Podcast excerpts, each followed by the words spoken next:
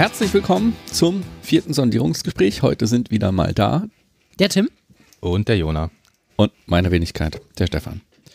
Ähm, wir haben jetzt im April tatsächlich keinen Podcast gemacht. Nope. Um, sind trotzdem gerade noch so, gerade noch so im Vier-Wochen-Rhythmus, glaube ich. Ähm, Ja. Das wollen wir auch eigentlich halten. So Pi mal Daumen. Mal mehr, mal weniger. Und jetzt waren halt Ferien und hat terminlich nicht so geklappt. Aber da sind wir wieder. Ja, also außerdem, das kann man ja auch, irgendwie auch fairerweise dazu sagen, haben wir lange diskutiert, äh, was wir thematisch machen wollen, ob wir was machen zur Europawahl, wenn ja, was und irgendwie ist uns da nicht so viel eingefallen. Ähm, deswegen hat sich das alles so ein bisschen verzögert, aber genau, jetzt hat ja der Juso-Vorsitzende Kevin Kühnert ein Interview gegeben und dann haben wir gesagt, gut, jetzt, Jetzt muss mal wieder. jetzt müssen wir mal wieder. Genau, zum Brexit gibt es auch nichts Neues. Ähm, deshalb, da hatten wir ja so ein bisschen, also ich hatte so ein bisschen drauf gehofft, dass da noch was passieren würde, aber da ist so gar nichts passiert. Und jetzt stehen wir halt allein mit Kevin Kühnert.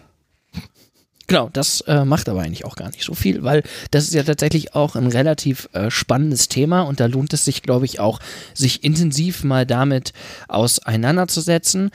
Äh, der Juso-Vorsitzende Kevin Kühnert hat ein Interview gegeben im, in der Zeit. Ähm, und dort hat er ja einige Thesen vertreten zum Sozialismus, zum demokratischen Sozialismus, wie denn eine zukünftige Gesellschaftsordnung aussehen könnte.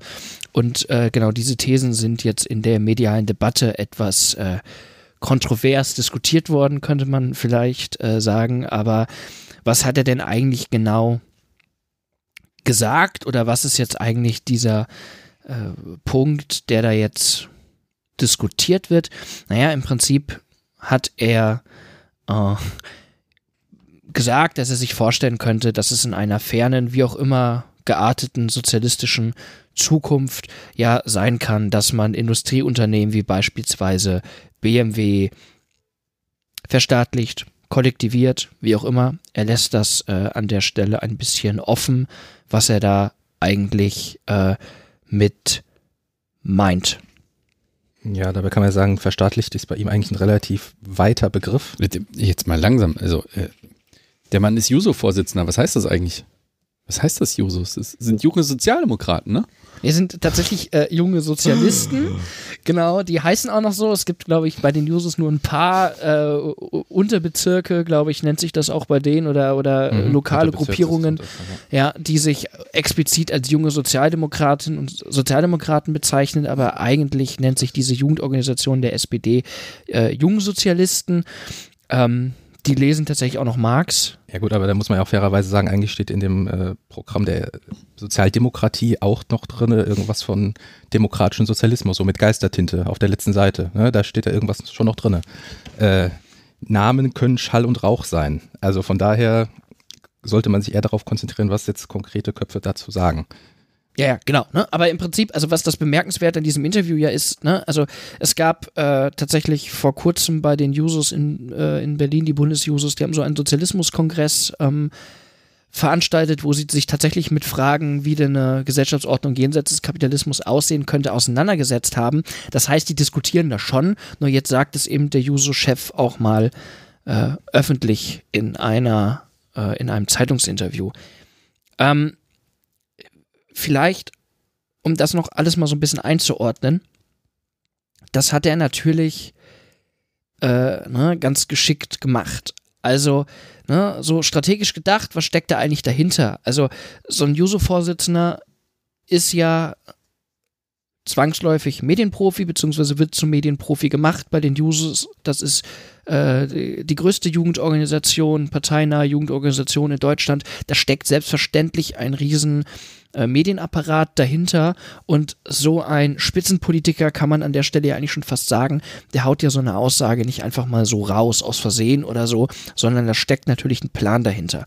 Wenn man sich dieses Interview von der Zeit anguckt, dann stellen wir auch fest, ne, das Interview trägt den Titel was äh, heißt Sozialismus für Sie, Kevin Kühnert? Ähm, das gesamte Interview ist quasi auf diese Frage. Zugeschnitten, genau. Das ist kein Interview, wo äh, Kühnert eingeladen wird, dann realpolitisch sich zu realpolitischen Fragen äußert und dann fällt das in den Nebensatz, sondern im Prinzip geht es genau um diese Frage. Ähm, und natürlich ne, läuft das Ganze so, diese PR-Abteilung der Jusos, die sitzen da im Willy Brandt-Haus in Berlin und überlegen sich, okay, wie können wir jetzt im anziehenden Europawahlkampf irgendwie vorkommen? Wie können wir das irgendwie für uns äh, nutzen? Es läuft ja für die SPD auch gerade gar nicht so gut. Ne? Man merke Uploadfilter äh, und ähnliches. Mhm. Die SPD hat da ziemlich viel Glaubwürdigkeit verspielt im Europawahlkampf und will natürlich jetzt vorkommen. Also denken sich so Users, okay, was machen wir? Wir könnten ja mal wieder über Sozialismus reden. Das äh, kommt garantiert gut. Also geht man zur Zeit, äh, verkauft denen ein Exklusivinterview, sagt, wollt ihr ein Exklusivinterview mit Kevin Kühnert? Wir würden aber gerne über das Thema reden. Dann sagt die Zeit, ja, das ist gut, weil die will ja auch Geld verdienen. Deswegen äh, nehmen die so ein Exklusivinterview relativ äh, gerne. Äh, ne? Die Zeit versteckt das Interview ja auch hinter einer Bezahlschranke. Also wer das eigentlich lesen will, muss tatsächlich Geld ausgeben. Ähm, so, ne, dann werden die Fragen abgesprochen, die sind hundertprozentig abgesprochen. Kevin Kühnert äh, sagt ein Interview und oder, oder gibt seine Aussagen ab und am Ende guckt dann die PR-Abteilung äh, der Jusos nochmal drüber, äh, regiert das Interview und dann ähm, geht das raus. Und natürlich, ne, ist auch klar. Also, ne, ne, also du meinst wirklich, die haben dieses Interview so geplant? Also auch mit der Zielrichtung, klar mal ähm, irgendwie das Thema ähm, demokratischer Sozialismus wieder in die Debatte zu führen und ähm, irgendwie einen Punkt zu machen. Ja. Und das explizit auf dem Hintergrund, dass sie Wahlkampf machen wollen. Bin ich mir ziemlich sicher. Ich würde sogar sogar noch so einen Schritt weiter gehen, dass ich sage, das war mit der SPD-Führung abgesprochen. Denn der SPD nutzt das natürlich, wenn sie jetzt gerade damit im Gespräch sind. Ne? Und ich meine, was, was jetzt passiert, ist ja alles irgendwie kalkuliert. Es gibt die einen Stimmen, die unterstützen Kevin Kühnert sehr, es gibt die anderen Stimmen, die kritisieren ihn sehr stark, aber beides nutzt der SPD. Die einen, die sagen, jawohl, endlich trauten sich mal wieder einige in der SPD, die wirklichen äh, mhm. sozialen Fragen kämpferisch zu fordern und die anderen, die dann eher sagen, jawohl, zum Glück distanziert sich die SPD von diesen linken Schludis, von den Jusos. Ähm, ich glaube ehrlich gesagt nicht, dass die SPD da verliert. Das ist für eine wilde, wilde Spekulation. Also spätestens an dem Punkt, wo, wo man sagt, das ist mit dem Parteivorstand irgendwie auch nur ansatzweise abgesprochen, frage ich mich so, wieso sind die Reaktionen gerade am Anfang so mm, schwierig? Also mit wem soll das abgesprochen sein? Mm, also Andrea Nahles wird ja irgendwie überrascht äh, von der Presse auf einer Veranstaltung, wo sie über Europawahlkampf reden wollten und sagt da mal gar nichts dazu und sagt, wir haben ein ganz tolles Europaprogramm oder irgendwie so. Also dem passt das, glaube ich, überhaupt nicht in den Kram. Ähm also ich würde zugestehen wollen, dass das, äh, die Jusos haben das in der Tat geplant. Das würde ich auch sagen. Ähm die haben ja im Prinzip auch unter Kevin Kühnert schon Erfahrung mit so einer Kampagne. Man denke an äh, No zurück, da ist ja im Prinzip äh, Kevin Kühnert auch das erste Mal richtig äh, in der breiten Medienlandschaft auch aufgefallen. Mhm. Ähm, und von daher würde ich auch sagen, es ist durchaus geplant äh, von den Jusos, wie das jetzt in Absprache mit der Mutterpartei ist. Okay, ja. Der, der, mhm. wie hieß er?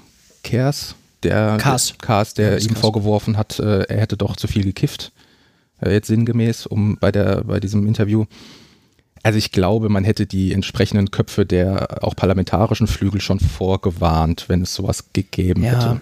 Also genau, das kann natürlich sein. Ich, ähm, also auch weil natürlich an der einen oder anderen Stelle dieser äh, Shitstorm äh, innerhalb der SPD jetzt auch ziemlich abstruse äh, äh, Form annimmt. Und ne? beleidigend teilweise. Ja, also. ja, genau. Also wenn man sich jetzt zum Beispiel fordert, dass, oder anguckt, dass der Vorsitzende des SPD-Wirtschaftsforums, das ist ja quasi dieses Unternehmens-Think äh, Tank äh, der SPD, jetzt offensiv einen Parteiausschluss jetzt stellt. Ich heb den Finger und, und Nein, äh, ich habe die Lage der Nation gehört, da wurde darauf hingewiesen, dass ähm, das ist wirklich krass.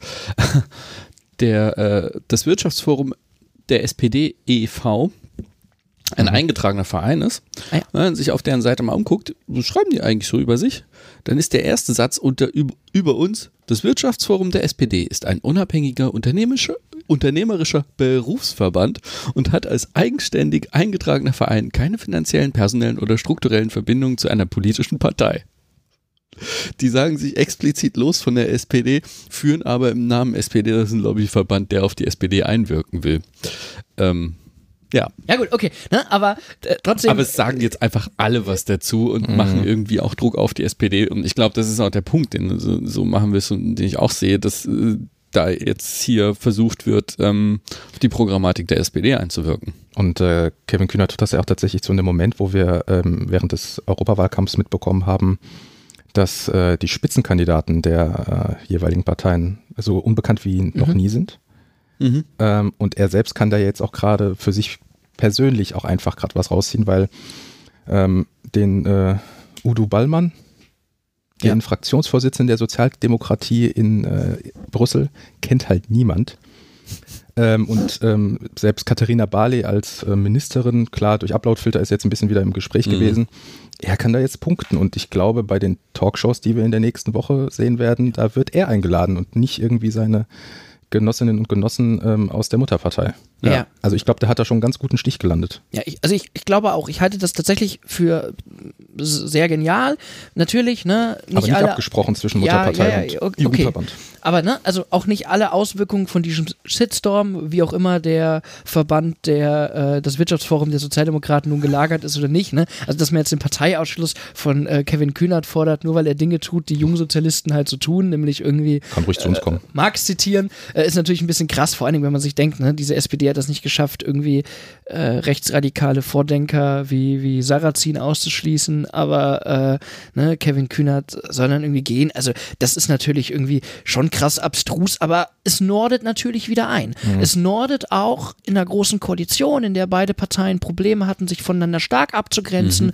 nordet das wieder ein. Wir haben eine SPD, die die, die Klasse oder eine SPD, die, die durch Kevin Kühnert klassenkämpferisch auftritt auf der einen Seite und wir haben natürlich eine konservative, die plötzlich wieder sehr antikommunistisch, sehr straight argumentieren können. Wir haben plötzlich wieder Differenzen da und ich glaube, dass das insgesamt der politischen Debatte auch sehr nützt. Das glaube ich auch. Und trotzdem ja. glaube ich, ist es aus Sicht des SPD-Parteivorstands zur absoluten Unzeit. Mhm. Weil der zerschießt denen ja die Agenda für ihren Wahlkampf. Also die hatten ja überhaupt nicht vor, hier klassenkämpferisch zu werden und Differenzen auftauchen zu lassen. Ich weiß auch nicht, was die für einen Wahlkampf geplant haben. Aber jetzt werden sie irgendwie die nächste Woche zumindest noch über Enteignungen reden und über äh, Kollektivierung und was Kevin Kühnert und ob man den ausschließen muss oder. Ja gut, aber das liegt aber auch zum großen Teil an dem Programm, dieses, was sie da abfahren. Ne? Also kommt zusammen und äh, Europa ist die Antwort äh, das sind jetzt nicht die besten Slogans für einen Wahlkampf, weil, weil die halt einfach inhaltsleer sind und deswegen fällt halt, äh, früher hätte das in, einem, äh, in einer Sozialdemokratie, die man auch noch halbwegs Mitte-Links einordnen konnte, wäre sowas nie aufgefallen. 70er, so mhm. rum. Ähm, das geht ja auch nur deswegen so einen Wellenschlag, äh, weil halt die Sozialdemokratie inhaltsleer ist und weil da jetzt mal einer sich hervortut. Mhm. Sonst wäre das nicht möglich.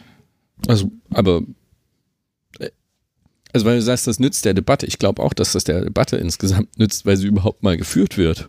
Ja. So und, und weil wir überhaupt mal jetzt darüber reden können, wo sind denn so Unterschiede zwischen rechten und linken Parteien und das glaube ich äh, schon. Nur war eben, das ist, das ist strategisch eine sehr interessante Frage. Ähm, die SPD in den letzten Jahren ja genau in der Situation, das immer zu vermeiden, weil Wahlen gewinnt man ja, ja in der Mitte, äh, beziehungsweise verliert sie halt dann, mhm. dann auch da. Ähm, und die, die waren ja überhaupt nicht drauf erpicht, mal zu sagen, so, wir, wir fahren hier ein linkes Programm oder ja. mein, im Moment gibt es da ein bisschen zarte Bewegung, aber ja.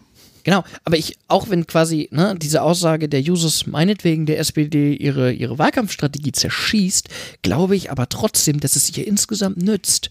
Weil de facto, ne, wie gesagt, es gibt die einen, die pflichten Kevin Kühnert bei, es gibt die anderen, die grenzen sich scharf ab und es führt auch dazu, dass das gesamte Mitte-Links-Spektrum ähm, in Deutschland jetzt auf diese SPD blickt und entweder sagt, ja, das ist gut, dass es da so ein paar aufrichtige Genossen gibt oder äh, es ist gut, dass hier äh, sich die Parteispitze von distanziert und ich glaube, die SPD kann da nur bei gewinnen, auch wenn sie das jetzt gerade eben vielleicht selbst noch nicht so wahrnimmt. Ähm, was ich aber glaube, was da sehr mit einherspielt, ne? also wir hatten ja in dem letzten Monat tatsächlich eine ziemliche, ziemlichen, eine ziemliche Verschiebung der Debatte. Also wir reden jetzt ja dank Kevin Kühnert über die äh, Enteignung, Verstaatlichung, Kollektivierung, wie auch immer, was genau das ist, gehen wir gleich nochmal drauf ein. Aber wir sprechen dank Kevin Kühnert ja tatsächlich plötzlich mal über die Kollektivierung von Industrieunternehmen. Davor sprechen wir oder sprachen wir dank Deutsche Wohnen jetzt ja auch einige Wochen mhm. lang über die ähm, Enteignung, Kollektivierung von großen Immobilienkonzernen. Und das ist doch eigentlich für die linke Sache, ist es doch gut. Also ne, in einer Zeit des hegemonialen Neoliberalismus, in einer Zeit seit 2015, in der wir eigentlich als Linke immer nur reagiert haben, immer nur in der Abwehrhaltung waren, entweder weil wir sozusagen den gesellschaftlichen Rechtsruck äh, durch die Migrationskrise oder die so, hm. sogenannte Migrationskrise verteidigen oder wo wir irgendwie versuchen, das bisschen Sozialstaat, was wir haben, zu verteidigen gegen äh, neoliberale Reformüberlegungen, kommen wir doch endlich an den Punkt, wo wir plötzlich mal die Debatte bestimmen können und in der Debatte agieren können. Und ich glaube, das ist für das linke Projekt oder für das linke Projekt als solches wirklich positiv zu betrachten. Und man sieht es ja auch, Infratestimab hat äh, letzte Woche so eine Studie veröffentlicht, äh, was denn die als dringenden wahrgenommenen Probleme äh, in Deutschland äh, seien. Und da war seit 2015 eigentlich natürlich auch aufgrund der, der Debatte immer Migration ganz oben. Mhm. Und plötzlich stellen wir irgendwie fest, dass das Migrationsthema fast abgelöst wird von Klimawandel, mhm. natürlich aufgerufen durch ja. Fridays for Future Eben. und Wohnen. ähm, und ich glaube, wir haben gerade so ein bisschen die Chance, dass diese rechte Diskurshegemonie, die sich so durchgesetzt hat in den letzten Jahren, dass die gerade wieder bricht und dass wir sowas erleben wie äh, Hegemoniewandel von links. Ja gut, aber da gilt halt der alte Satz, ähm, dass wenn halt Druck auf der Straße ist, dass sich dann halt auch äh, was in den Köpfen der Leute verändert. Fridays for Future, Umwelt, genau. Ich sage ja auch irgendwie schon länger, dass eine der Strategien, um die Rechten zurückzudrängen sein kann, ähm, die Themen zu wechseln. Hm. Also die profitieren natürlich, also die AfD profitiert ganz massiv davon, dass ihre Themen immer wieder angesprochen werden und immer wieder damit auch ihre Provokation äh, so einen Resonanzraum finden und nochmal wiederholt werden und es mhm. jeder gehört hat und ne. Ähm, das ähm, zum einen, und das finde ich auch gut, ähm, dass das jetzt passiert und dass wir über, über andere Probleme, die die Leute wirklich haben, äh, reden und die wirklich, äh, also gesellschaftliche Großkonflikte äh, sind, ähm, wieder diskutieren. Ähm, und von der Methode her finde ich das auch ganz interessant. Äh, Sigmar Gabriel hat sich wohl geäußert dazu. Ähm, der sagte wohl, weiß gar nicht, wo das her ist, der, der Kevin Kühnert hat da auf, drauf auf Twitter auch reagiert. Ähm, also jedenfalls, Gabriel schreibt, bewusste Tabu Tabubrüche, das Ignorieren von Fakten und Empirie, das Mobilisieren populistischer Sehnsüchte und die Inkaufnahme der Beschädigung der eigenen Partei. Das ist übrigens die Methode Donald Trump. Nur der mediale Effekt und das eigene Ego sind wichtig. Ähm, gut, der letzte Satz ist natürlich ziemlich ziemlicher Quark, weil ich nicht glaube, dass Kevin Kühnert jetzt irgendwie äh, als Person sonderlich erpicht darauf war, genau diese Reaktion zu kriegen, die er in den letzten Tagen kriegt.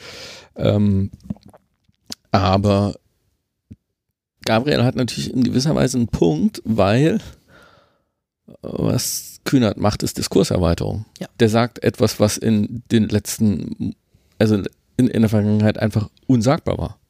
Uh, der hat gesagt, BMW äh, kollektivieren. Da kriegen ja alle Schnappatmung. Naja. Ich würde dem insofern widersprechen, weil er da eigentlich auf einen fahrenden Zug springt. Das waren eigentlich die Genossinnen, Genossen und die Sympathisanten in Berlin, die damit angefangen haben. Und ähm, da waren halt jetzt keine Kopfköpfe dahinter. Da waren keine Köpfe, die man kannte. Und die Frage von Enteignung, die hat nicht Kevin Kühnert auf, aufgerufen, die haben andere aufgerufen vorher. Da würde ich dir aber widersprechen. Und zwar, dass es in de, in, im Diskurs einen Unterschied macht, ob ich sage, ich möchte große Immobilienkonzerne enteignen, kollektivieren, verstaatlichen, was auch immer, weil die eine zu große Marktmacht besitzen ähm, und quasi mhm. marktbestimmend äh, irgendwie ihre Wohnraumspolitik ja. diktieren können, oder ob ich sage, ich habe eigentlich ein gut fordistisch organisiertes äh, Industrieunternehmen, ähm, in dem eigentlich ne, es immer noch relativ gut funktioniert, was so Tariflöhne angeht, was irgendwie Arbeitsbedingungen angeht, etc. Eigentlich so ein, so ein gutes altes Industrieunternehmen, wie man das sich so aus den 70er Jahren irgendwie so vorstellt. Und wenn ich jetzt aber über einen zukünftigen Gesellschaftsentwurf nachdenke, dann muss diese Form von Eigentum, diese Form von Produktionsverhältnissen mhm. eben verschwinden. Mhm. Das ist schon eine andere Debatte. Ich würde sagen, aber du denkst da zu weit. Nee, ich sehe ich seh das nee. auch so. Also Deutsche Wohnen enteignen kann man ähm, im Grunde genommen sogar Ordoliberalen noch verkaufen. Ja. Ja, Leute, weil, weil da geht es tatsächlich auch um Marktmacht so und zu sagen, dass du hast Marktversagen und deshalb musst du da äh, was tun, ist was anderes als zu sagen, wir ähm, vergesellschaften Produktionsmittel so im weitesten Sinne ähm, und reden mal wieder über Wirtschaftsdemokratie und ja, ihr, ihr argumentiert gerade programmatisch, ich eher taktisch ähm, medial. Äh, ich, ich würde das vollkommen teilen, dass, dass, dass es da Unterschiede gibt inhaltlich, aber in der Öffentlichkeit, da wird keine Differenzierung an der Stelle gemacht. Keiner stellt sich hin und sagt, äh, also schon von uns, aber in, den, in, der bürgerlichen Presse wird das nicht so äh, rezipiert, dass man do, das deutsche Wohnen eine Marktmacht hätte und deswegen müsste man jetzt kollektivieren und das mit BMW wäre was ganz anderes. Das sagt niemand. Wer sagt das denn? Naja, nee, nee. Also versteht also, ihr den Unterschied, den ich machen will? Also es macht einen Unterschied, mhm. ob ich das programmatisch herleite. Das ist gerade Theorie, was ihr macht. Aber was in der, in der, ja, klar, im also realen der, Diskurs der, passiert, ne? das ist was anderes. Ja, aber es ist schon Diskurserweiterung. Ja. Also der geht einfach den nächsten Schritt. Na klar, ist er jetzt nicht derjenige, der das Thema komplett aufbricht, das stimmt. Ja, also insofern, du hast schon recht, der, der bricht es nicht auf. Aber er, geht jetzt mal den nächsten Schritt. Er geht noch weiter, mhm. das würde ich ja. zugestehen. Aber wie gesagt, es gibt ja. ja. so Buzzwords. Buzzwords, die irgendwie in der bürgerlichen Gesellschaft irgendwie äh, total ja. wichtig sind. Enteignung, Kollektivierung. Das hat nicht er gemacht. Ja. Ja, genau. Aber, ne, aber es funktioniert. Und das sozusagen würde ich quasi mhm. erstmal aus einer linken Sicht egal wie man jetzt parteipolitisch zur SPD mhm. oder zu anderen linken äh, Parteien in Deutschland steht, erstmal funktioniert es, weil es tatsächlich die linke Debatte wieder in den Vordergrund äh, bringt mhm. und wir als Linke endlich mal wieder agieren können, statt immer nur zu reagieren. Ähm, ich, man muss das jetzt halt konsequent vorantreiben. Ne? Aber ich glaube, dass auch in so einer CDU, die habe ich die letzten Tage so ein bisschen beobachtet, die sich ja ähm, in den letzten Merkel-Jahren immer betont, man könnte schon fast böse sagen, linksliberal äh, eingenordet äh, gefühlt hat an der einen oder anderen Stellen, jetzt das wieder aufbricht und da dieser alte antikommunistische ähm, Sprech wieder rauskommt, ne? Und es ist immer direkt, ne, gleich der Ruf zur DDR und zur Planwirtschaft. Dabei ist das totaler Blödsinn. Also wenn wir uns, wenn wir uns das Interview hm, jetzt mal angucken, ne? ne? Genau, wenn wir jetzt einfach mal in das Interview reingehen und gucken, was sagt Kühnert eigentlich, dann stellen wir fest, dass es da überhaupt nicht um DDR geht, auch überhaupt nicht um volkseigene Betriebe geht, sondern eigentlich ähm, tatsächlich um was anderes. Das wollte ich ja vorhin machen, bevor ähm vor ungefähr zehn Minuten, bevor Steffen reingekrätscht ist, ähm, ist ja eigentlich interessant, was er denn alles darunter ver versteht. Also ihm ist das ja im Prinzip egal, wie die mhm. Organisation des Betriebs am Ende ist. Also will heißen, ähm, Wirtschaftsdemokratie, wie es sich manche andere wünschen würden, ist da, würde ich sagen, nicht enthalten. Das ist im Prinzip nur eine Frage des, des, des Labels, also ob es genossenschaftlich ist oder in der GmbH oder ob der Staat jetzt äh, Mehrheitseigentümer an dem Ding ist, das ist ihm also da macht er keinen Unterschied. Genau, aber jetzt sollten wir vielleicht tatsächlich uns die Begriffe mal peu à peu angucken. Du hast jetzt diesen Begriff Wirtschaftsdemokratie gebracht. Ich stelle immer wieder fest, wenn ich mit Gewerkschaftern über Wirtschaftsdemokratie spreche, dann meinen die damit was anderes, hm. äh, als ich das meine. Und das hat so ein bisschen was damit zu tun. Ne? Der Begriff der Wirtschaftsdemokratie ähm, taucht eigentlich auf zum ersten Mal in den 1920er Jahren, auch im Gewerkschaftskontext und wird dort teilweise, je nachdem, welche Autoren man sich anguckt, als Vorstufe zum Sozialismus, teilweise aber auch schon als die ähm, Erfüllung, als das Mittel der Erfüllung äh, des Sozialismus angeguckt. Es geht in diesen frühen Geschichten eigentlich immer darum, dass ähm, die Besitzverhältnisse von Unternehmen aufgehen ne, in die Beschäftigten. Also alle Beschäftigten haben äh, Anteile an den Produktionsverhältnissen, alle Beschäftigten ähm, ja, stimmen demokratisch darüber ab, was mit diesen Produktionsverhältnissen geschehen soll, wie produziert werden soll, ähm, wie die Arbeitsbedingungen sind, etc. pp. Und diese demokratische Organisation der Produktion hätte halt dann ähm, das Ergebnis, dass dieser Unterschied zwischen Kapital und Arbeit oder zwischen Kapitalist und Arbeiter, Mhm. äh, um diese alten Begriffe zu nehmen, an der Stelle aufgelöst wäre, weil eben ne, die Leute, die arbeiten, die Leute, die produzieren, auch im Besitz der Produktionsverhältnisse sind. Das ist eine sehr alte, sehr, sehr klassische Vorstellung ähm, von Wirtschaftsdemokratie, die lange Zeit ja aber auch so Bestandteil war der ähm, ja, gewerkschaftlichen Programme.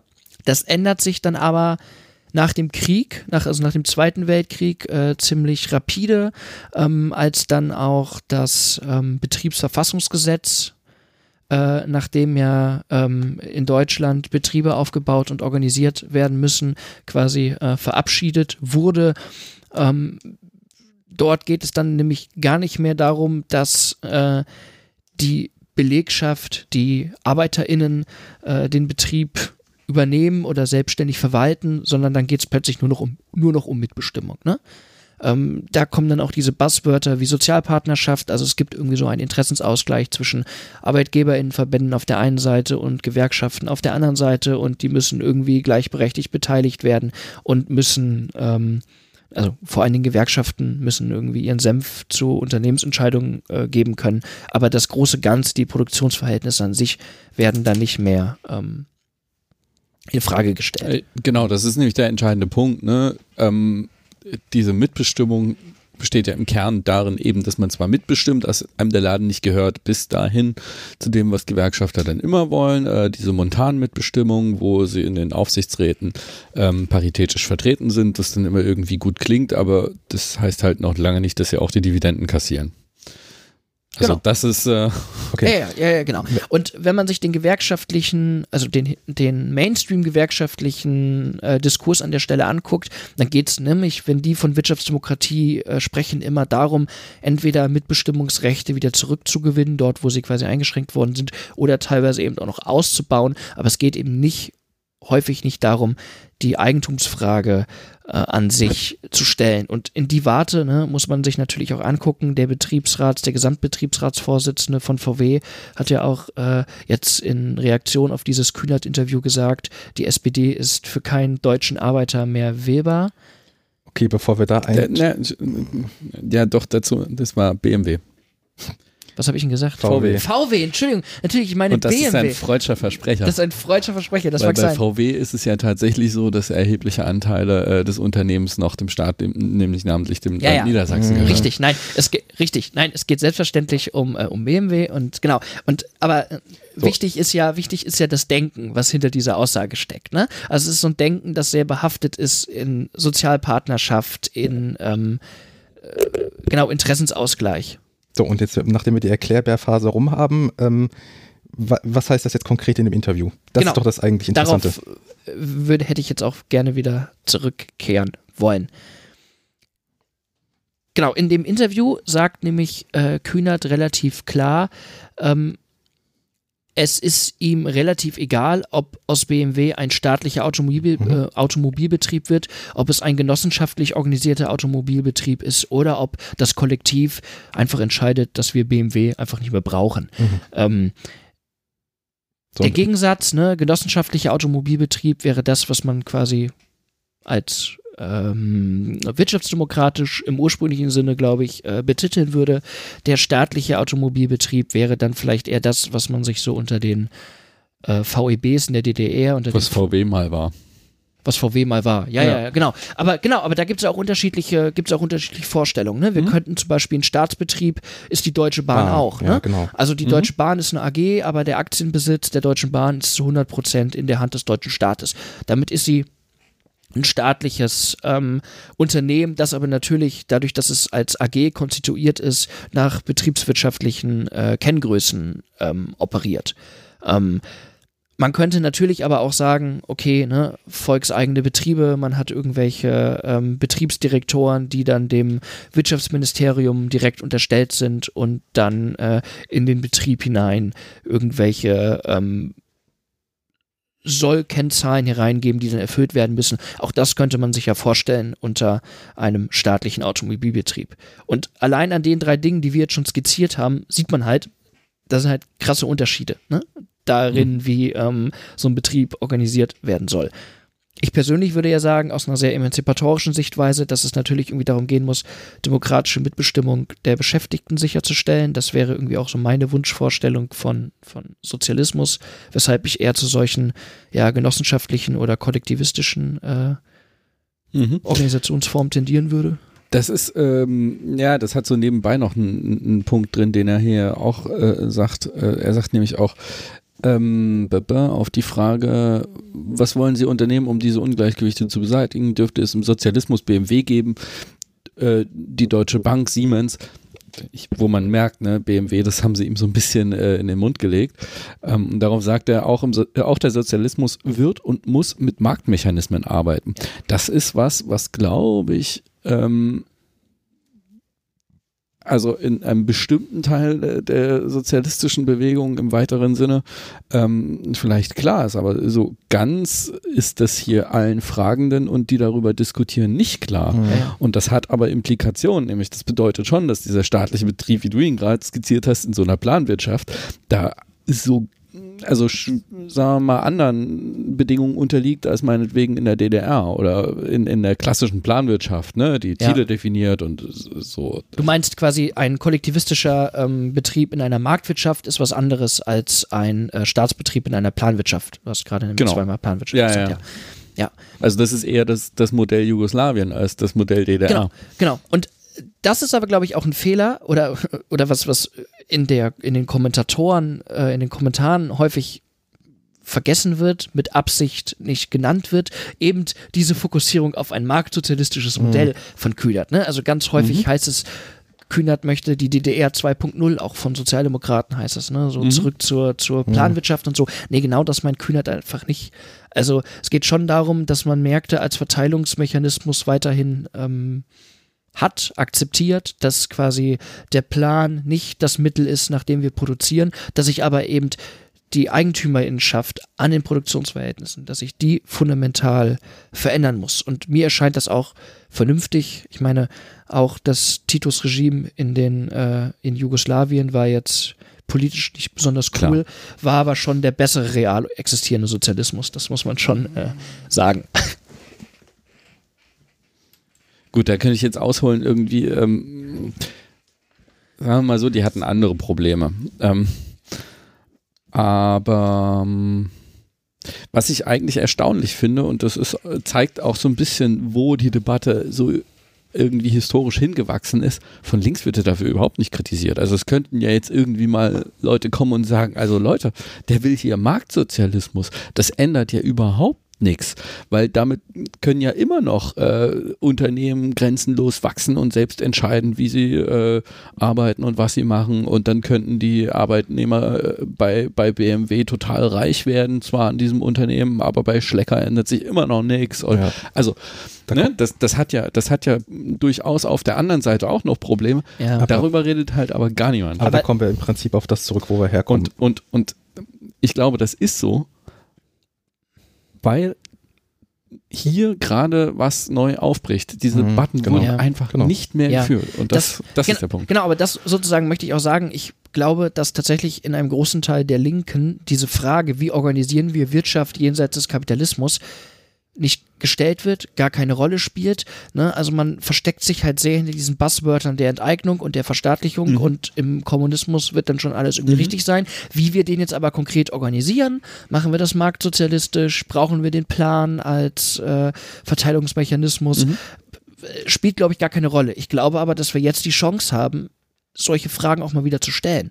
Weil das macht der deutsche Wohnen auch. Also wir, wir, das, das finde ich auch in der, in der Debatte immer so interessant, ne?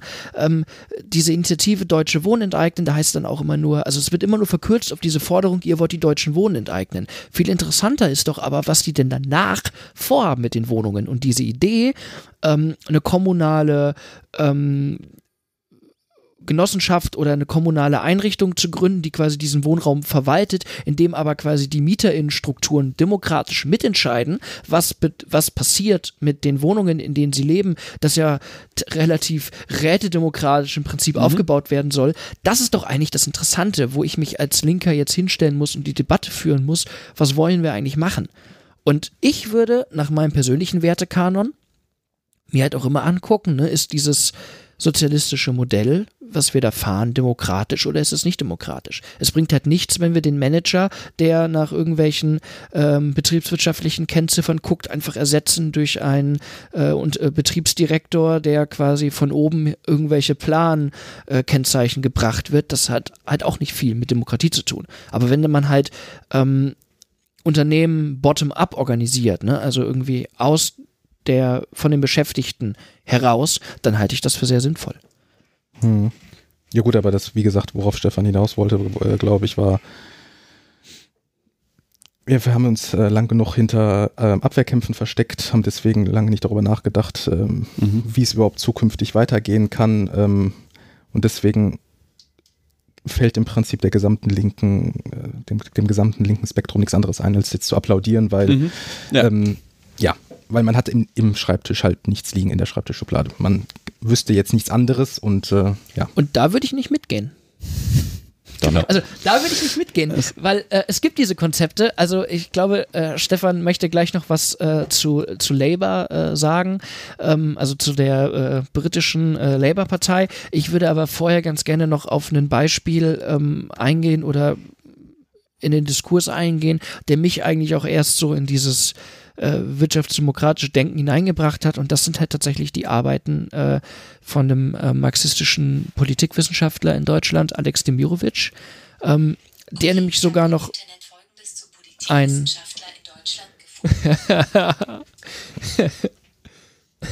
oh, ist das meine Serie? Ja, ist deine Serie. Schrecklich. Okay, ähm, genau. Äh, ich würde aber quasi, bevor wir über äh, die Labour-Partei sprechen, noch mal kurz eingehen wollen auf die Thesen ähm, von dem deutschen Politikwissenschaftler Alex Demirovic, weil der nämlich eben noch einen Schritt weiter geht und sagt, dass wir Unternehmen nicht nur ähm, wirtschaftsdemokratisch organisieren müssen, sondern öffentlich-rechtlich. Ähm, der Unterschied ist eigentlich der konkret, ne? also klar, in einer, in einer klassischen Wirtschaftsdemokratie liegt, obliegt die Verwaltung der Produktionsverhältnisse, die Steuerung des Unternehmens, den Leuten, die darin arbeiten. In einem öffentlich-rechtlichen äh, Unternehmen, so wie er sich das vorstellt, würden dann eben aber auch noch andere gesellschaftliche Interessensgruppen, die unmittelbar von hm. der Arbeit dieses Unternehmens äh, tangiert sind, mit rangezogen. Also beispielsweise möchte ich ein Kohlekraftwerk betreiben, dann würde ich äh, in die Entscheidungsgremien dieses äh, Kohlekraftwerks nicht nur die Beschäftigten setzen, sondern beispielsweise auch die lokalen Umweltverbände oder ähnliches. Oder Anwohner, die um dieses Kohlekraftwerk herumleben und quasi von dem Dreck, der da rausgepustet wird, auch unmittelbar betroffen sind. Ne? Also so könnte man sich das ja an verschiedenen mhm. Wirtschaftsbereichen ähm, entlang denken, wer dann wann irgendwie mit, mit äh, involviert sein würde. Und das finde ich eigentlich nochmal einen deutlich progressiveren und zukunftsweiseren Ansatz, der da gemacht wird boah, das ist halt sehr weit weg von dem, was irgendwie noch vorstellbar ist gerade, ne? Also weil wir sind in der Situation, wo ähm, auf den Vorschlag ähm, BMW äh, zu kollektivieren nicht etwa die Kritik kommt, ähm, also Entschuldigung, aber wir haben schon Belegschaftsaktien, was ja. so, also was im gewissen Sinne ja durchaus Sinn ergibt zu sagen, okay, wir haben Mitbestimmung in diesem Unternehmen und auf der anderen Seite werden die noch äh, an den Dividenden beteiligt, weil das äh, Belegschaftsaktien sind meistens Vorzugsaktien und mhm. stimmrechtslos. Mhm. Ähm, aber sagen wir mal so, das, das ist so eine Idee, wo man sagen könnte, hm, da, da haben wir ja schon was, sondern da sagt der Betriebsrat, äh, der Mann ist unwählbar. Ähm, und auf der anderen Seite kommt dann irgendwie, der Kühnert will ja keine Autos mehr bauen, er will nur noch Trabis wie in der DDR. Ähm, und keiner kommt auf die Idee mal zu sagen, aus Niedersachsen, Entschuldigung, aber äh, pff, Automobilindustrie äh, verstaatlichen, gar kein Problem, können wir gern machen. Kaufen wir VW wieder zurück, machen wir Riesengewinne. Ähm, also, äh, ne? Und da jetzt zu kommen in eine Situation, wo das alles so einfach ausgeblendet wird, was es ja wirklich gibt. Ja, ja. Also es ist ja Realität. So, das sind ja auch Unternehmen, da, da hat der deutsche Staat äh, strategische Interessen dran. Ähm, dazu kommen zu sagen, wir müssen jetzt irgendwie was ganz anderes denken und machen, mh, es ist ja, es ist ein bisschen akademisch. Hat nichts mit der, Klar, hat das, ist, das ist eine sehr akademische Debatte, ja. die eignet sich auch nicht für die Tagespolitik, aber das habe ich auch nicht behauptet. Ne? Es ging ja schon irgendwie jetzt mal darüber raus, Konzepte Und das ist, zu denken. Das ist auch neu an Kühnert, ähm, dass das den akademischen Raum verlässt. Also weil solche ja. Debatten wurden ja. ja. schon länger geführt und wie könnte man das machen und das haben sich Leute mit so Modellen immer wieder mal beschäftigt und im Bereich Kooperativen passiert da im Kleinen auch was, das gibt es alles, aber so richtig angekommen ist das, ist das nirgendwo in der Öffentlichkeit und das kriegt er halt hin. Also das ist schon cool. Ja. Stichwort Labour. Labour? Stichwort ja, Labour. andere, ja, ähm, wir haben ähm, den Hinweis gekriegt auf Facebook mit der Ankündigung dieser Sendung, wir sollten uns da auch mal mit, ähm, mit Konzepten beschäftigen, die es da schon gibt. In der Kürze der Zeit haben wir das jetzt nicht in der Gänze geschafft, in der man das hätte tun können sollen.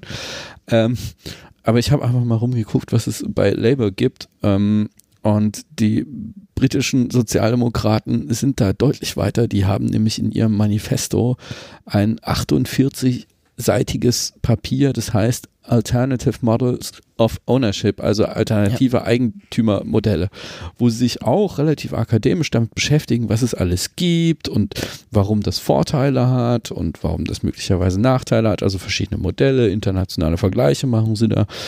Ähm, und ähm, die setzen sich das durchaus als Ziel, zu sagen, so in bestimmten Bereichen muss man das fortentwickeln, da muss man Rahmenbedingungen schaffen, setzen auch irgendwie sich auseinander mit genossenschaftlichen Modellen, die auch eine große Geschichte am angelsächsischen Raum haben. Das ähm, ist so bekannt nicht, aber es gibt gerade in, in, Großbritannien und den USA ähm, gibt es eine relativ große äh, Tradition von ähm, genossenschaftlich geführten Unternehmen.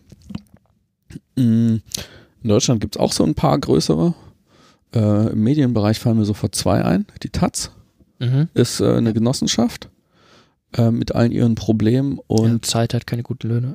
Ja, und ähm, der Spiegel gehört auch zum guten Teil der Belegschaft. Mhm. Der Augstein hat wohl mal äh, einen Teil an die, an die Belegschaft gegeben.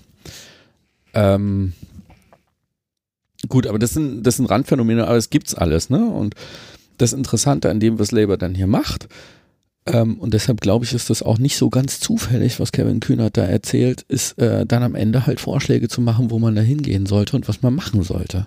Der schließt hier ganz auffällig an diese Debatte an, die Labour schon länger führt. Der hat das nicht erfunden. ähm, das ist ein Treppengewitz der Geschichte, ne? Weil die Neoliberalisierung der SPD begann, begann mit dem mhm. Schröder-Blair-Papier. Ja. dass, dass der äh, Umschlag in die andere Richtung jetzt versucht wird aus der gleichen Richtung, das ist schon, das ist schon ein bisschen spannend. Ähm. Ja, ne, aber also bei Labour, auch da wird ja, also um jetzt quasi nochmal dieses Thema, ne, alternative Eigentumsformen irgendwie nochmal da zu diskutieren, ähm, Labour oder in, in, Deutschland wird ja häufig als die bekannteste Labour-Forderung rezipiert, dass man ja die äh, das Eisenbahnwesen wieder verstaatlichen möchte. Mhm. Ähm, und auch das ist ja an der Stelle eine Verkürzung. Ne? Also es geht ja nicht darum, mhm. äh, einfach wieder die Bundesbahn sozusagen einzufahren mit irgendwelchen strengen Beamten, die dann da mhm. äh, ihren Dienst tun, sondern es geht auch Labour ja quasi darum, äh, natürlich den Beschäftigten Mitbestimmungsrechte in einem überaus, äh, überaus krassen Maß zu geben, aber halt auch ne, die Fahrgastverbände und andere Fahrgastorganisationen mit an den Tisch zu holen und hier demokratisch mhm. quasi Fahrpläne aushandeln lassen zum Beispiel. Mhm. Ne? Und auch da stellen wir ja wieder fest, auch das geht dann wieder hin in die Richtung dessen, was Demirovic vielleicht mal mit öffentlich-rechtlicher äh, Unternehmensführung äh, quasi meint. Aber da, da habe ich jetzt einfach mal eine blöde Frage.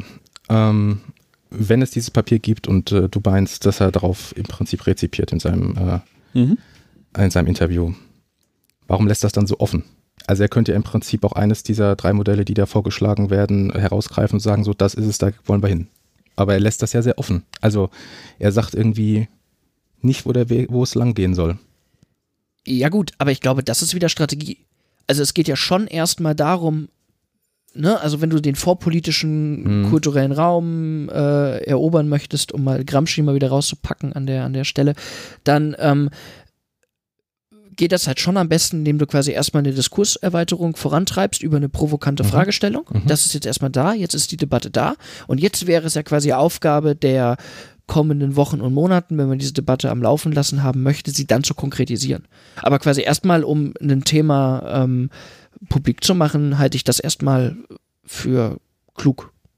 Also, was glaubst du, wäre von diesem Interview äh, ans, äh, denn von Sigmar Gabriel kommentiert worden, wenn er irgendwie erklärt hätte, wir wollen den Zugang zu Kapital für Genossenschaften verbessern, wir wollen die steuerlichen Voraussetzungen für die Gründung und äh, Führung von Genossenschaften verbessern? Nichts. Nee, klar, also mit der, mit der, Ähm. mit, mit dem, was man aus ihm rausgekitzelt hat, äh, nämlich die, Ent, äh, die Enteignung oder die Verstaatlichung von BMW, das ist die relevante Nachricht und aber auch, es ist aber halt auch nichts anderes Nee, genau. nach außen Aber- gedrungen, aber das noch muss man mal- auch sagen. Aber nochmal, wie gesagt, ne, das hat man nicht aus ihm herausgekitzelt, das hat er gezielt gesetzt. Also, Ja, es wurde ihm in den Mund gelegt an der Stelle. Ja, das ist genau Vom BMW Fragenden. war zumindest, aber Ja, Ja, also genau. ich würde dir sagen, ne, also wie gesagt, der, die Presseabteilung der Jusos hat natürlich immer noch die Chance, diese Antworten umzuschreiben, wenn ihnen das Mhm. nicht passt. Also die wissen schon sehr Mhm. gezielt und sehr Klar. genau, was sie da erklären. Und darum ging das jetzt auch erstmal eine Debatte anzustoßen, die, wie ich nach wie vor finde, ihnen in der Europawahl tatsächlich eher nützt, als dass sie schadet. Ähm, und wie das Thema jetzt weitergespielt wird, das muss man halt gucken, was die kommenden Debatten zeigen. Also, ne, spätestens wenn äh, nächste Woche die Anne Wilz und Maybrit Genau. Illners dieser Zeit äh, die Debatte aufgreifen, ist da dann ja der Platz tatsächlich, um auch differenzierte Positionen vorzubringen. Dann, dann wird nämlich die, diese Argumentation kommen, dass er sagt, ja, wir haben das doch, diese Phänomene schon längst, dass die Leute anfangen, Ver- Versorgungsgenossenschaften zu gründen, was auch ein Element ist. Also dann wird angefangen werden und, und die realen Beispiele herangezogen werden und gesagt werden, wo man die Schritte denn gehen kann und wie das aussehen kann. Dann wird man auch dieses Wohnthema wieder aufgreifen und sagen, nein, nein, also kommunale Wohnungsunternehmen sind nur ein Teil der Lösung, ein anderer Teil der Lösung sind Genossenschaften, ähm, aber da muss man auch noch mehr tun. Wir reden dann plötzlich mal wieder über die, ähm, ähm, na, über, über die Gemeinnützigkeit von Wohnungsgenossenschaften. Also dann werden auch wieder ganz konkrete Policy-Maßnahmen irgendwie rausgeholt werden. Ähm, das hat er jetzt natürlich irgendwie auf dieser knappen Dreiviertelseite Interview nicht untergebracht. Aber das Thema ist gesetzt. Ja, ja, ich glaube auch, ich freue mich da auch persönlich sehr drüber, dass wir darüber diskutieren, denn, also, ne, zumindest Stefan und ich kommen ja eigentlich auch aus so einer eher äh, wirtschaftsinteressierten äh, äh, Richtung. Und äh, genau das sind eigentlich auch die Themen, die mir sehr viel Spaß machen. Und ich finde das eigentlich immer schade, tatsächlich immer nur so Abwehrkämpfe zu führen und gar nicht so mal Utopie wagen zu können und skizzieren zu können, wo man eigentlich hin will. Und ich habe da richtig Bock auf diese Debatte. Genau, und das, das war eben auch die Erkenntnis, die, die ich da auf diesen Hinweis hatte, dass bei, bei Labour viel mehr passiert. Also die, die Vorstellung, die SPD würde ein Programm schreiben, in dem sie sich auch nur mal auf zwei Seiten damit auseinandersetzt, wie sie Form oder alternative Formen von Eigentümerschaft ähm, skizziert und fördern will, äh, das wäre ja krass. Die wären ja unwählbar für jeden Arbeitnehmer. Ähm, Für jeden deutschen nie- Arbeitnehmer. äh, Zumindest wenn es nach dem Betriebsrat von BMW geht. ja, das ist halt der, diese Mischung aus Sozialpartnerschaft und äh, Standortlogik, die sich halt äh, in der Gewerkschaftspolitik nach dem Zweiten Weltkrieg so eingepflanzt hat. Ja, aber den Kommentar fand also das, das fand ich wirklich ärgerlich, was der da Ja, gemacht ja. hat. Weil hätte ja sagen können, wir haben hier schon Belegschaftsaktien und so. Also das einfach nur so wegzuwischen, ist halt Hm. unsolidarisch. Gut. Gut. Wollen wir noch ein zweites Thema? Ja, gerne, wenn du noch eins hast. Ja, geht ein bisschen um heiße Luft. ähm, Wie meistens.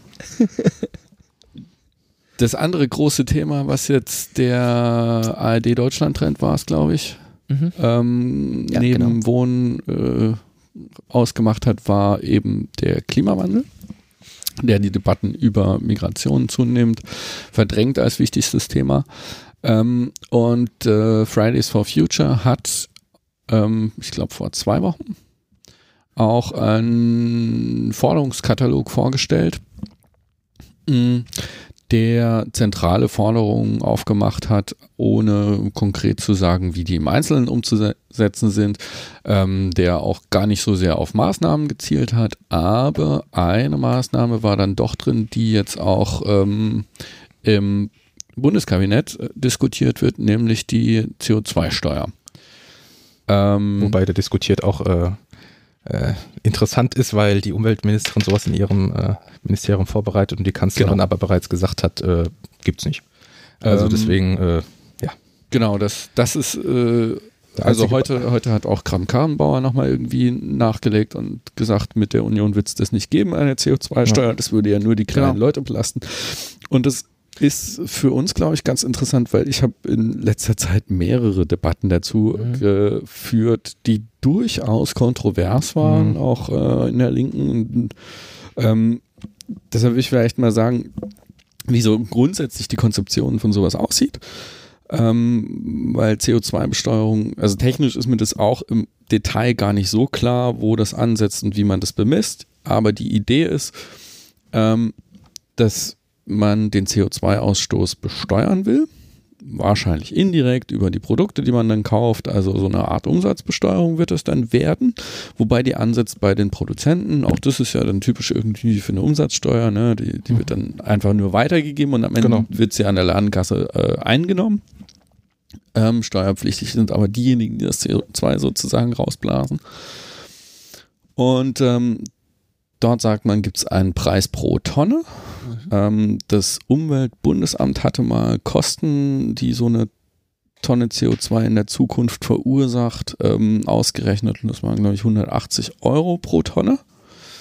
Ähm, was dann natürlich auch so ein, so ein Messwert für so eine Steuer wäre, zu sagen, okay, äquivalent ähm, pro Tonne CO2 muss dann auch dieser Betrag ähm, erhoben werden. So richtig ernsthaft diskutiert es niemand, dass man das jetzt sofort macht, sondern mhm. der Einstiegsbetrag ähm, der gerade so rumgeistert, ist eher bei 20, 30 Euro. Genau. Ähm, und äh, das würde dann gezahlt werden. So, dann hätte man ein gewisses Steueraufkommen. Und das würden natürlich alle zahlen. Und dann kommt immer das Argument, ja, dann zahlen ja äh, die Leute, die wenig haben, auch relativ zum Einkommen mehr. Und ja, das genau. stimmt. Ja. Ähm, und deshalb sagt man, will man dieses Aufkommen wieder zurückgeben. So. Auch da ist äh, sehr verschieden vorstellbar, wie das geht. In der Schweiz, die machen das schon eine Weile. Ähm, die haben dafür das ähm, Krankenversicherungssystem genommen. Mhm. Und dort kriegst du, ich glaube, sogar den vollen Betrag, den du eingezahlt hast, wenn du durchschnittlich viel verbrauchst. Das ist immer so die Orientierungsgröße zu sagen, ne? wer mhm. Durchschnitt verbraucht oder so eine Zielgröße verbraucht, der äh, kriegt genau das wieder. So, also zahlst im Grunde genommen den, Ver also du nimmst das Aufkommen, der Gesamtverbrauch mal den Steuerbetrag und teilst den auf die Köpfe auf. So. Und damit hast du automatisch den Durchschnitt. Den durchschnittlichen Verbrauch kriegst du ersetzt. Nur wenn du überdurchschnittlich viel verbrauchst, kriegst du natürlich nicht so viel wieder. Das heißt, du zahlst drauf. Und wenn du weniger verbrauchst, kriegst du sogar was wieder. Ähm, so, und dann ist die Frage, ja, und wie bringt das jetzt irgendwie was für den CO2-Verbrauch? Warum soll das so sein? Ähm, und da wird es halt spannend, ob das was bringt. Ich würde sagen, ja, das funktioniert ganz gut, weil ähm, Produkte, Dienstleistungen, was auch immer, müssen dann irgendwie verkauft werden. Und alles, was mehr CO2 braucht als ein vergleichbares anderes Produkt, hat einen Preisnachteil. Mhm. Ähm, schönes Beispiel wäre zum Beispiel Fliegen. ne, so Billigflieger, die kriegen es irgendwie hin, ihre Kosten so weit zu reduzieren, dass ihnen völlig egal ist, ob dieses Flugzeug ähm, nur zum Drittel besetzt ist oder dreiviertel voll. Äh, das wird dann aber richtig teuer. Hm.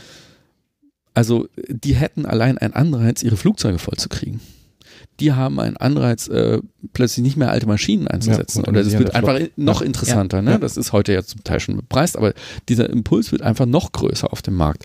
Und auf der Angebotsseite, glaube ich, wird das schon Auswirkungen haben. Bei Verbrauchern selber mh, zu glauben, die werden ihre Kaufentscheidungen jetzt deshalb anders treffen, ich glaube, das ist so nicht unbedingt zu erwarten. Ja, aber ich, also lass uns da nochmal langsam reingehen, weil ich glaube, ähm, du sagst gerade an dem Punkt, äh, ein paar wichtige Sachen. Also ich habe jetzt meine ähm, finale Meinung zu dieser CO2-Steuer auch noch nicht gebildet. Es kommt sehr, sehr, sehr, sehr stark darauf an, wie die jetzt konkret ausgestaltet ist. Aber du hast natürlich in einem Punkt recht. Die Verbraucher werden ihre Kaufentscheidungen nicht unbedingt ähm, verändern. Die Angebotsseite wird Mhm. sich verändern, nicht die Verbraucherseite. Dem würde ich so mitgehen. Aber genau das ist das Problem. Ne? Also, wenn jetzt der Liter Sprit Ja.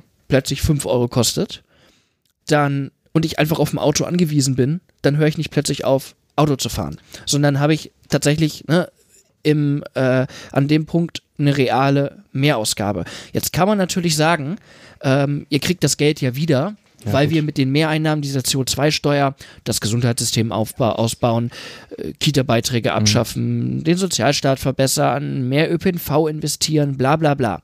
Und jetzt kann ich natürlich auch, wenn ich ein guter Ökonom bin, ähm, ausrechnen, dass das äh, ähm, makroökonomisch ähm, irgendwelche signifikanten äh, Wohlfahrtssteigerungen zu verbuchen hätte, wenn ich quasi mehr Benzin bezahle, aber dafür wär, Mhm. wird die Kita-Betreuung besser. Kann alles sein, dass man da Wohlfahrtsgewinne abbilden kann, makroökonomisch. Das Problem ist aber, dass diese Wohlfahrtsgewinne natürlich in der konkreten Wahrnehmung der Menschen erstmal nicht ankommen, sondern die sehen nur, scheiße, ja. ich muss jetzt irgendwie 5 Euro äh, für das Auto bezahlen, das macht mich unzufrieden, das finde ich nicht geil, weil ich komme halt ohne Auto, komme ich nicht als Pendler aus dem Odenwald nach Frankfurt. Genau, Also und das Gespenst, was da immer im Raum ist, Beispiel. ist zu sagen, wie ist es in Frankreich gelaufen, da gab es dann diese Gelbwesten und äh, das wollen wir hier in Deutschland nicht. Das, also zumindest ist das immer das Gespenst, was man Mhm. dann im Diskurs immer gerne in den Raum stellt. Und ich würde aus meiner Perspektive sagen, ich glaube, wenn eine CO2-Steuer, dann ist das irgendwie der sechste, siebte Schritt. Aber da müssen vorher noch viel ganz andere passieren. Also, äh, Tim hat es angeführt, ähm, das Automobil ist im ländlichen Raum am Ende des Tages der Mobilitätsfaktor, wie es so schön heißt. Wenn da jetzt der Benzinpreis signifikant teurer wird, können Leute einfach nicht mehr zur Arbeit pendeln und können einfach nicht mehr das erwirtschaften, was sie brauchen, um, diesen, um, diese, um diese Preissteigerung überhaupt mitgehen zu können. Ähm, deswegen müssen im Prinzip vorher erstmal Investitionen dort passiert sein, sprich ÖPNV zum Beispiel, damit diese Leute dann auch ähm, eine glaubhafte Alternative haben, zu sagen, ich steige jetzt vom Auto auf ÖPNV um. genau. Also mh, zwei, zwei Sachen. Das erste ist der Einwand, naja, da gäbe es Wohlfahrtsgewinne und das würde dann ja irgendwie zu Rückwirkungen führen und dann würden die Leute vielleicht was davon haben, aber sie würden es nicht unmittelbar spüren. Das ist genau der Punkt, wo man sagen muss, ja, deshalb ist auch die Frage interessant, was man mit dem Geld macht. Also ähm, in dieser Woche kam das äh, Memorandum der Arbeitsgruppe für alternative Wirtschaftspolitik raus. Die haben auch ähm, einen Teil dazu geschrieben. Die sagen zum Beispiel, die Hälfte des Geldes soll man direkt zurückgeben, voll, also quasi irgendwie Mhm. Cash, ne? Und das andere soll man für Investitionen ausgeben, so, wo die Leute dann was davon haben. Das wären dann diese Wohlfahrtsgewinne. Das andere ist natürlich schon das Argument, man könnte auch hingehen und sagen, nee, nee, wir machen mit diesem Geld mal gar nichts, ähm, sondern wir geben es tatsächlich so eins zu eins zurück. Das kannst du machen. Also in Cash. Jetzt. Im Zweifel in Cash, ja. Ja, genau. Aber So, und das zweite ist vielleicht mal die Größenordnung, über die wir reden. Ich glaube, im Durchschnitt verbraucht jeder ähm, pro Kopf um die 9 Tonnen oder was heißt verbraucht, emittiert äh, Mhm. um die 9 Tonnen. Wenn du dabei 30 Euro bist, sind das 270 Euro pro Jahr. Wenn du davon noch einen Teil wiederkriegst, Mhm. dann ist das nicht so viel. Mhm. Ja, Also dein Punkt wäre jetzt zu sagen, wir geben das Geld zurück, damit sich quasi ähm, die Verbraucher, dass die da keinen Nachteil haben, sondern dass sich die äh, Angebotsseite trotzdm ändern muss, weil die ja das im Prinzip ausgeben. Äh, Genau, das ist, das ist der wesentliche Mechanismus. Ja, und dann okay. gibt es noch einen zweiten. Ähm, der CO2-Ausstoß äh, hat eine ziemliche Schlagseite, was die Einkommen eingeht. ja, darauf Wer, hinaus. wer hohe Einkommen hat, der emittiert mehr CO2. Mhm. Weil der Flug nach Neuseeland, der äh, ist halt so viel wie 40.000, 60.000 Kilometer Autofahren. Mhm.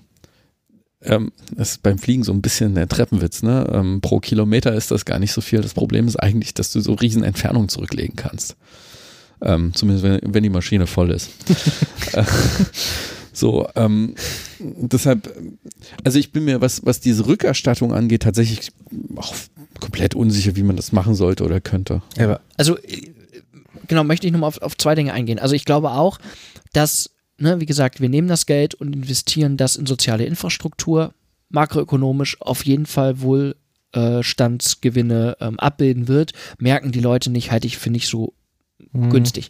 Was ich noch ein Tick interessanter finde, ist tatsächlich die Idee, das in Cash äh, zurückzugeben, weil da kommt sozusagen genau der ähm, Moment, den Stefan eben beschrieben hat. Menschen mit geringem Einkommen verbrauchen eher unterdurchschnittlich ähm, CO2, der dicke SUV-Fahrer äh, eher überdurchschnittlich, um das jetzt nochmal so ein bisschen wie das Stereotyp äh, Mhm. aufzuladen, würde also bedeuten, dass Menschen mit geringem Einkommen tatsächlich Realeinkommensgewinne haben, wenn man quasi das, ähm, den, den mittleren Verbrauchswert quasi zurückzahlt, ne? wie, wie Stefan das gerade eben skizziert haben. Dann könnten wir darüber reden. Was ich auch eine interessante Idee finde, und die habe ich jetzt wieder, ist wieder sehr theoretisch, weiß ich auch nicht, wie die praktisch umzusetzen ist. Die kommt aber von dem Politikwissenschaftler Ulrich äh, Brandt, der nämlich sagt, naja, man muss die CO2-Steuer, genauso wie wir das mit der Einkommensteuer auch machen, progressiv ansetzen. Also auf Deutsch gesagt, der erste Flug ist noch relativ günstig, beim 50. Flug wird es dann mal richtig teuer. Ähm, äh, das Beispiel sagt er halt, naja, es ist ja nicht das Problem, wenn ich jetzt als durchschnittlicher Arbeitnehmer mir einmal im Jahr meinen Urlaub nach Neuseeland leisten kann. Das hat ja auch, muss man auch ganz klar sagen, ein bisschen was von zivilisatorischem Fortschritt, dass wir äh, Mobilität garantieren können, dass äh, ne, Menschen die Möglichkeit haben, Dinge zu sehen, also einfach mobiler sind. Das ist ja auch, hat ja auch einen positiven Effekt. Problematisch wird es doch aber bei denjenigen, die aus beruflichen Gründen jeden Tag von Berlin nach München pendeln oder meinetwegen nur am Wochenende äh, von, von Berlin nach München fliegen, weil sie in Berlin arbeiten, aber in München wohnen. Also diese Vielfliegerei, die sei ja das wirkliche Klimaproblem und gar nicht so der Urlaub im Jahr. Das ist Brands Argument. Und deshalb sagt er halt, Gut, aber der Urlaub und der Neuseeland-Urlaub sind schon zwei Dinge. das ist, also das ist, ähm, ob du 3000 oder, oder äh, 15, 20, Ja. 40.000 Kilometer fliegst, macht's. das ist, ähm, Die Länge macht es. Ja, ja, fair. Aber an der Stelle würde ich g- ganz klar sagen, auch irgendwie, ne, hat das an der Stelle Mobilität, an der Stelle irgendwie ein ganz klassisches liberales äh, Argument. So, ich halte das durchaus irgendwie für einen zivilisatorischen Fortschritt, wenn wir quasi in einer Wohlstandsgesellschaft uns das leisten können, Fernreisen anzutreten. Das ist nicht das Problem. Also was, was mir bei dieser Steuer, ich drücke das jetzt mal wieder ganz stereotyp und ein bisschen äh, polemisch aus, was mir an der Diskussion gerade fehlt, ist so ein bisschen der Klassenkampf. Ne? Also so ein bisschen dieser Klassenkampfcharakter. Es ist nicht das Problem, dass ich als individualer, normaler Verbraucher mir jetzt XYZ leisten kann, sondern das Problem ist, wenn sozusagen das exzessiv betrieben wird, wenn ähm, äh, Vermögende quasi äh, über, über Verhältnisse leben. Und deshalb finde ich diesen Ansatz zu sagen, naja, auch die, ne, ne, auch die CO2-Steuer für den Golf ist beispielsweise geringer als die für den SUV. Nicht nur, weil der SUV mehr Dreck in die Luft pumpt, sondern einfach, ne, wir haben da eine progressive, progressive äh, Steigerung drin. Wir besteuern einfach fette Autos nochmal höher, als wir das bei kleinen Autos tun. Dann haben wir nämlich einen ganz anderen Moment. Ne? Dann haben wir, können wir auch plötzlich über Umverteilungseffekte sprechen. Dann sozusagen, finde ich, macht das Ganze ähm, aus meiner Sicht ein bisschen mehr Sinn. Ich bin mir aber jetzt nicht so sicher, also das, das quasi das eingenommene Geld direkt wieder an äh, den äh, Endverbraucher zurückzugeben, ähm, mal ganz ketzerisch gefragt, brauchen wir aber nicht davon ein erhebliches Maß, um äh, die ganzen äh, Schlagseiten, die jetzt der begonnene Klimawandel hervorbringen wird, zu begradigen, um quasi Investitionen zu tätigen, die seit Jahrzehnten de facto äh, au- auf der langen Bank vor sich hergeschoben werden. Also wird man das Geld nicht in irgendeiner Form brauchen? Ga- Ganz Bestimmt kannst du es brauchen. Das Problem ist, dass ähm, solche, solche Steuerungs- ähm, oder Lenkungsabsichten ähm, erstmal im Ziel entgegenlaufen. Wenn du die Bekämpfung des Klimawandels damit finanzierst, dass der Klimawandel befördert wird, dann hast du einen einfachen Zielkonflikt. Du willst diese Maßnahmen nicht damit bezahlen, dass äh, mehr CO2 ausgestoßen wird. Also du willst den Ursch die, die Quelle dieser Steuer Mhm. ja gerade eigentlich auf Null kriegen. Hm. Ne? Ähm, deshalb ist es gefährlich, das darüber zu versuchen. Also äh, zum Teil kann man das machen, auch wenn es viel Geld ist, wird man das machen. Globaldeckungsprinzip und so. Äh, du wirst ja nicht drum rumkommen, das Geld irgendwie vielleicht auch zum Teil zu verwenden, aber es hätte schon einen gewissen Charme zu sagen, nee, nee, ähm, wenn keiner mehr CO2 ausstößt, dann wird auch nichts mehr zurückerstattet und dann wird auch nichts mehr, äh, weißt du, dann, dann Mhm. ist der, der Ausbau des ÖPNVs nicht davon abhängig. Hm. Mhm. Macht Sinn. Ähm, Ja, genau. Und vor allen Dingen auch nochmal ganz ketzerisch zurückgefragt, ne? Also ich glaube, es geht bei der CO2-Steuer gar nicht darum, ähm, dass wir Einnahmen für den Staat erwirtschaften wollen, sondern es geht halt de facto um eine Verhaltensanpassung über den Preis. Das ist eigentlich auch ein urliberales mhm. äh, Mechanismus, der da irgendwie so irgendwie so greift. Und natürlich brauchen wir Geld, um den ÖPNV auszubauen oder so. Aber dann ganz ketzerisch zurückgefragt, ja, dann lass uns doch eine Vermögensteuer einführen. Also so, ne, so, so ein bisschen, ja, ich halte das auch immer bin sowieso kein Freund von äh, Konsumentensteuern, wie man vielleicht jetzt irgendwie schon äh, gemerkt hat und halte das auch, finde ich, so sinnvoll, ähm, die Auswüchse des äh, Kapitalismus quasi auf alle KonsumentInnen, Konsumenten gleichmäßig umzulegen über Konsumentensteuern, dann doch lieber Reichensteuern und man könnte ja die CO2-Steuer so umbauen, dass sie de facto eine Reichensteuer ist. Das quasi. Ähm, ja, ich will vielleicht auch noch irgendwie was drauf sagen, was, weil du sagtest, dir fehlt so der Klassenkampf da drin. Also irgendwie so eine, so eine Progression oder so. Tatsächlich geht es darum nicht. Also tatsächlich geht es um was anderes. Tatsächlich ist die Idee eigentlich die, und da hat auch über äh, Jahre, also das war, war mal ein rot-grünes Projekt, mhm. ähm, die sozial-ökologische Steuerreform. Die Idee war, zu sagen, wir wollen den Ressourcenverbrauch stärker belasten mit Steuern und Abgaben, aber im Gegenzug den Faktor Arbeit entlasten. Das heißt, wir wollen Leute einzustellen attraktiver ist, ja. als äh, Energie zu verbrauchen oder Ressourcen ja. zu verbrauchen. Und ähm, da gibt es auch interessante Papiere dazu. Ähm, wir sind, also Rot-Grün hat sowas mal angefangen und bestimmte Ressourcenbesteuerungen eingeführt. Das Problem ist, die orientieren sich meistens an ähm, Mengen. So, ja. und da sagst du irgendwie pro Tonne so und so viel. Und wenn du das machst und dann über 10, 15 Jahre nichts dran änderst, dann äh, kommt die Inflation und plötzlich ist das, äh, ja, ja. Äh, ist das Steueraufkommen im Prinzip nur noch, nur noch zwei Drittel dessen wert.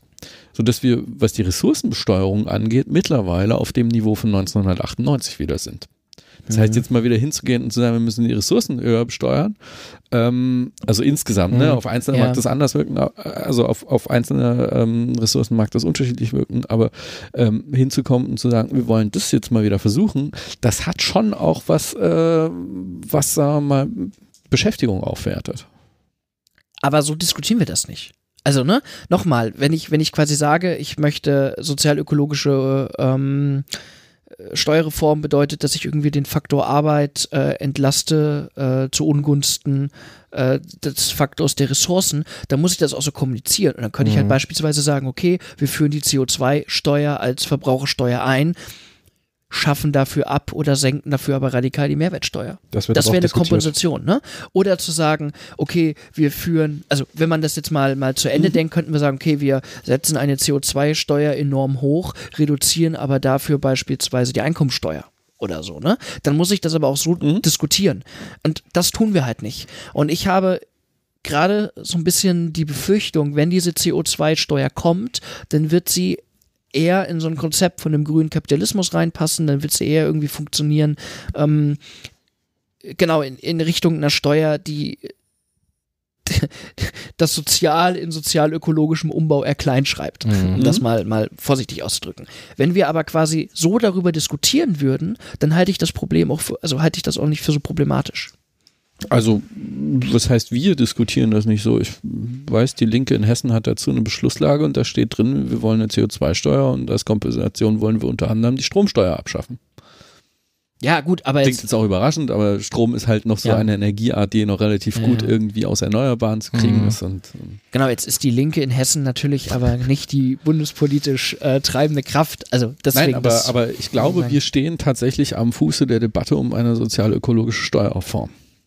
Mhm. Also ich finde auch, wir sollten die Debatten dahin kriegen, da endlich wieder drüber zu reden. Das hat lange, lange keiner mehr gemacht. Ähm, wir müssen auch aufpassen, dass wir andere Debatten damit nicht äh, wegkonkurrieren, weil ne, die Enteignung SPD, ist auch wichtig. Enteignen ist auch wichtig. ähm, die SPD nimmt wohl mal wieder einen Anlauf äh, zur Vermögensteuer, habe ich jetzt gelesen. ähm, und also das gehört halt auch dazu, aber ja. Genau. Aber ich glaube, was man so gemerkt hat in der Diskussion, und das war jetzt ja gerade eine Diskussion, die wir auch ohne große Vorbereitung sehr äh, frei aus der Hüfte geschossen haben.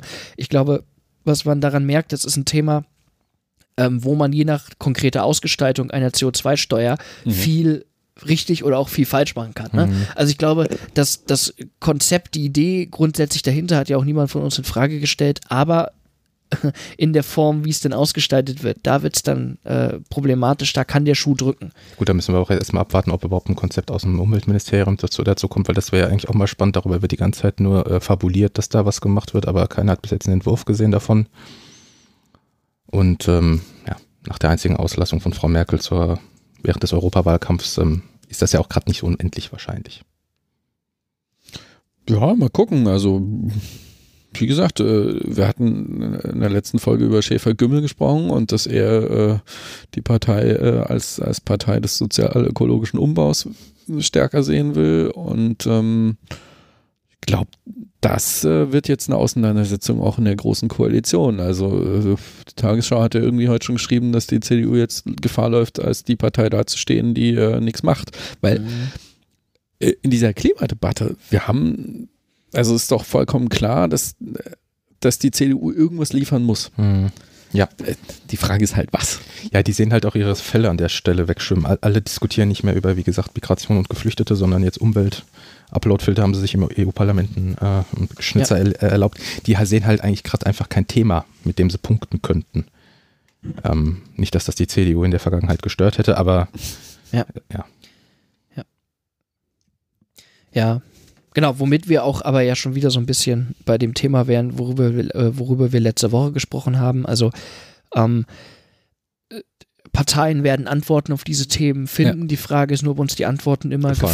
gefallen. Und ja. wie gesagt, nach unserer letzten Ausgabe hat irgendwann äh, die Welt einen Artikel veröffentlicht, wo der Tenor war, naja, warum das für die Klimarettung blöd war, die Atomkraftwerke abzuschalten. Also um das quasi. Ja, ja klar. das war aber auch nur eine Frage der Zeit, bis das wieder kommt. Ja.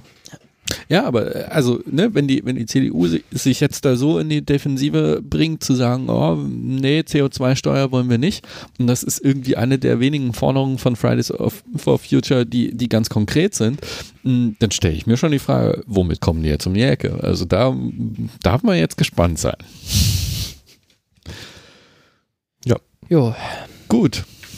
Ich glaube, dann haben wir das Thema auch. Genau, ich glaube auch, äh, ich fühle mich auf jeden Fall durch. Wir haben zwei sehr intensive Themen diskutiert. Das stimmt. Ja, dann ja. sind wir soweit. Wären wir soweit, schreibt uns doch auf jeden Fall nochmal in die Kommentare bei Facebook, bei Twitter, wo sind wir noch? Instagram. Instagram, wie ihr diese Folge fandet. Ähm, genau, ich wurde auch darauf hingewiesen, dass wir vielleicht auch noch mal kurz sagen sollten, wo ihr uns eigentlich überall äh, empfangen könnt und mhm. wie. Ähm, das ist relativ einfach. Ihr findet immer jede Folge auf unserer Webseite sondierungsgespräche.de. Wir sind mittlerweile im Verzeichnis von iTunes, wir sind im Verzeichnis, äh, Verzeichnis von Spotify und ihr könnt uns über euren Podcast-Catcher natürlich auch per RSS-Feed immer hinzufügen. Und dann würde ich sagen, sehen wir uns, hören wir uns in gut einem Monat wieder, wenn wir die Zeit dazu finden. okay, dann ciao, ciao. Tschüss. Tschüss.